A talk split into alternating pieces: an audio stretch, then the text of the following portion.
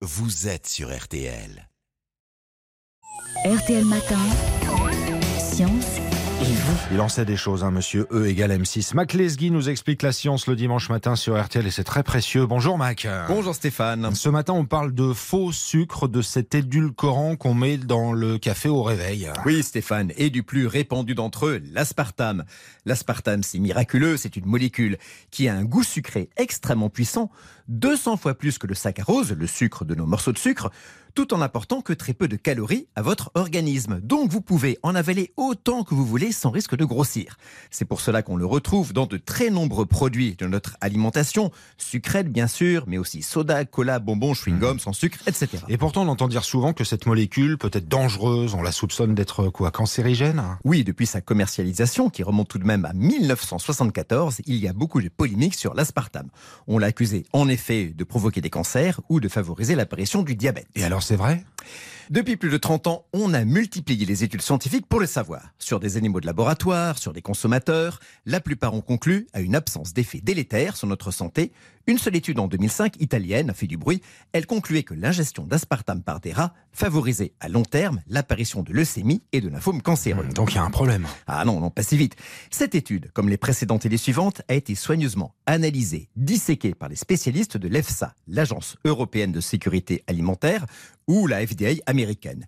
Ils l'ont jugée non concluante, l'excès de cancer chez ces rats pouvant être provoqué par des causes autres que l'ingestion d'aspartame. Et puis, comme une hirondelle ne fait pas le printemps, une étude qui va à rebours des autres ne fait pas un consensus scientifique. L'EFSA a analysé une à une plus de 600 études réalisées sur les effets de l'aspartame. Conclusion définitive, une évaluation de 2013, l'aspartame est sans risque pour la population générale, adultes, enfants, femmes enceintes, dans la limite de 40 mg par kilo de poids corporel par personne et par jour, ce qui représente une quantité énorme par rapport à ce que nous consommons. Pour donner une idée, moi, il faudrait que j'avale chaque jour 92 canettes de cola zéro pour arriver à cette dose. En effet, donc le dossier est clos là. Alors, sur ce point, oui, le consensus scientifique, c'est-à-dire le plus haut niveau de preuve disponible, est total. Mais sur d'autres, non. L'aspartame, c'est un peu le serpent de mer. Des chercheurs de Floride en ont administré à des souris pendant trois mois, et que viennent-ils de trouver? Je vous le donne en mille Bah, qu'elle développait des cancers? Non, des tendances dépressives. Et ces comportements dépressifs se transmettraient aux descendants de ces souris sur deux générations. Mais comment ça c'est possible? En fait, dans le corps, l'aspartame se décompose pour donner des molécules dont la phénylalanine, qui est, on le sait, un précurseur d'hormones dans le corps. Dopamine, adrénaline, etc. Donc l'hypothèse que la consommation d'aspartame ait une influence sur notre système nerveux n'est pas absurde. Donc on peut conclure que l'aspartame rend dépressif ceux qui en consomment? Et non, là encore, il faut rester prudent.